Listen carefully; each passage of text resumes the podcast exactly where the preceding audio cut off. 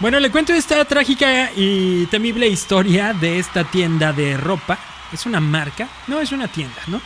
Que vende ahora sacate de baño en casi 300 pesos. Para que te talles la espalda con, con aguacate, casi casi.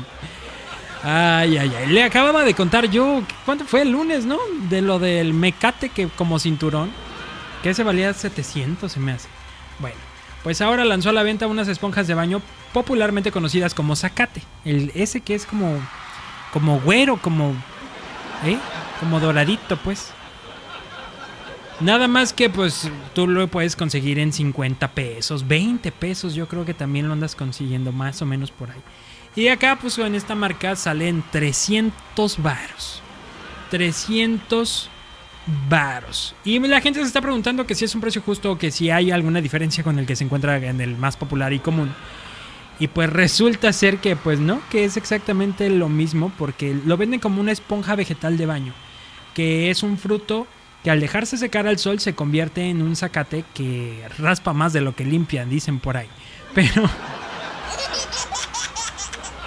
pero que es justamente em, esto mismo, esto mismo es, de una planta y pues de ahí se saca. Es el mismito que se puede encontrar por menos precio nomás que como te lo venden en una cajita. Y muy acá y allá pues ya le subieron 700 varos, 700 varos. Mujer denuncia discriminación en óptica porque mostró los hombros. No, hombre, esto está bien cañón. Una mujer denunció que sufrió discriminación en una óptica en Reynosa, donde acudió a comprar unos lentes. Y es que, pues resulta que le dijeron que mi hija andas enseñando mucho hombro, traía una blusa de tirantitos. Y pues la Fátima se llama, se infartó y dijo, no, espérate, te voy a quemar en el Facebook porque me estás discriminando. Y es que antes de ingresar a la óptica se encontraron con el letrero que le tomaron foto y todo, pero que dice que por una sana convivencia está prohibido la entrada a personas con minifaldas, shorts cortos y blusas de tirantes cortas, escotadas o translúcidas que muestren ropa interior. O sea, parece que vas a entrar a misa, raza, pero no. Es una óptica. Al interior de la tienda fueron atendidos por una mujer, pero también otra más se acercó y les preguntó que qué querían. Cuando Fátima dijo pues que andaban buscando lentes, que querían un examen de la vista, le dijeron que por esa ocasión se le iban a atender pero que las reglas estaban muy claras y que la mujer no debía enseñar sus hombros. ¡Oblígame, perro! Eso le quiso decir la Fátima. Pues digo, ya si ellas no quieren enseñar los hombros, pues que no los enseñen, no pasa nada. Pero pues ya no atender porque le vio mucho el hombro. ¡Ya siéntese, señora! Pues bueno, acusan a una mujer conductora de. socia conductora, ya saben, de estos que les puedes hacer encarguitos, que te, ah, oye, puedes llevar esto para allá. Bueno, pues le treparon una peluca al carro y resulta que iban a mandarla a otro lado de la Ciudad de México. Esta peluca denuncian que el valor aproximado era de 8 mil pesos. Bueno, es porque todavía no se encuentra el despeluque. la drag queen Deseos Fab es una de las más populares y aseguró que la empresa está encubriendo a la chofer. Pues la empresa, ¿cómo va a encubrir por una peluca? No lo sé, Rick. Ay, bueno.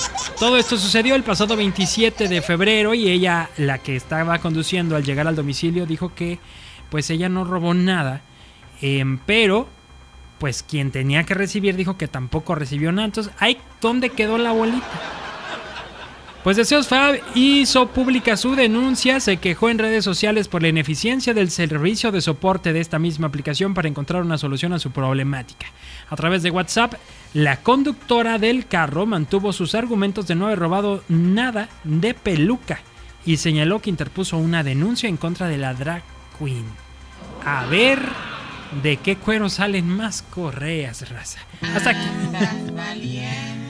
Son las noticias que parecen choro y arrancamos. Arrancamos.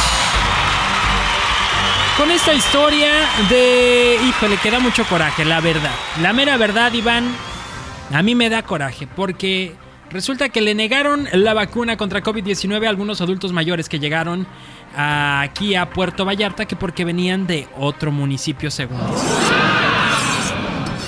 Sin embargo, sin embargo, Eh, pues mire, la señora le dijo, ayúdame, no estoy haciendo nada malo.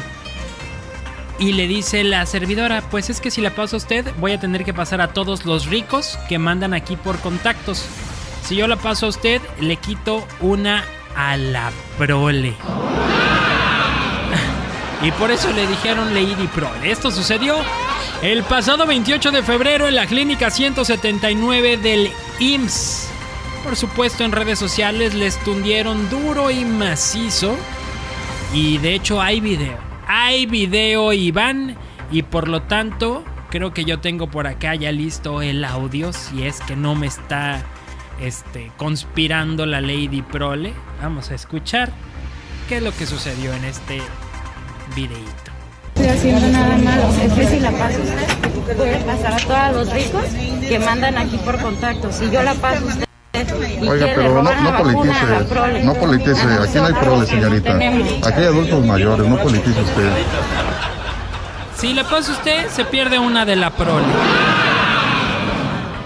Ay, ¿de dónde habrán sacado estos servidores de la nación?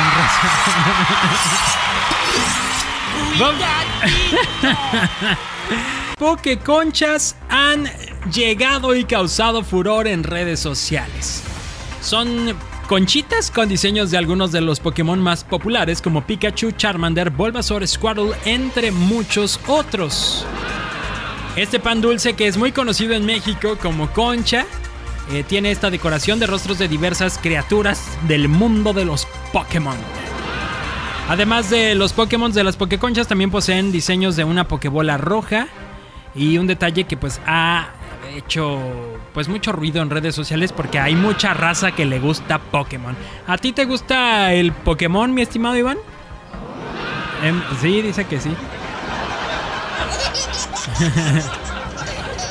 Mujer de 64 años dio a luz y perdió la custodia de sus bebés por ser mayor de edad.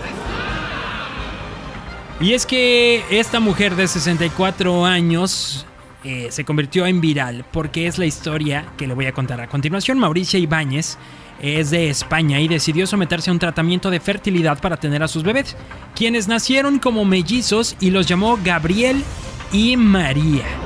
Todo muy bien hasta ese momento en que decidió registrarlos, porque la justicia quiso investigar el caso, pues le llamaba la atención su edad, no vaya a ser que se los haya robado, dijeron. Y resulta que la mujer de 64 años que dio a luz a sus pequeños, cuatro años después de que estuvieron investigándola, la sometieron a un juicio porque dijeron que era una mujer inhabilitada para cuidarlos y darles la atención necesaria. De acuerdo con lo que se investigó, Servicios Sociales determinó que supuestamente no tiene que ver con su edad, sino con algunos rasgos de personalidad que según ellos notaron raros en Mauricia y que por esa razón sus hijos no podían estar con ella, ya que incluso revelaron que les afectó en su desarrollo afectivo y psicosocial. Pues para saber, raza.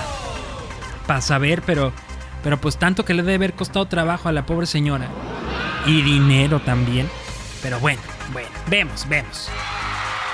Compró. compró un espejo y asegura que refleja la imagen de un niño fantasma. No me estés choreando. Esta es la historia de Ian, un hombre oriundo de Gran Bretaña que compartió su historia de terror al relatar cómo un espejo que compró está como embrujado, está enchamucado. Porque dice que se proyecta a un chico dentro de él.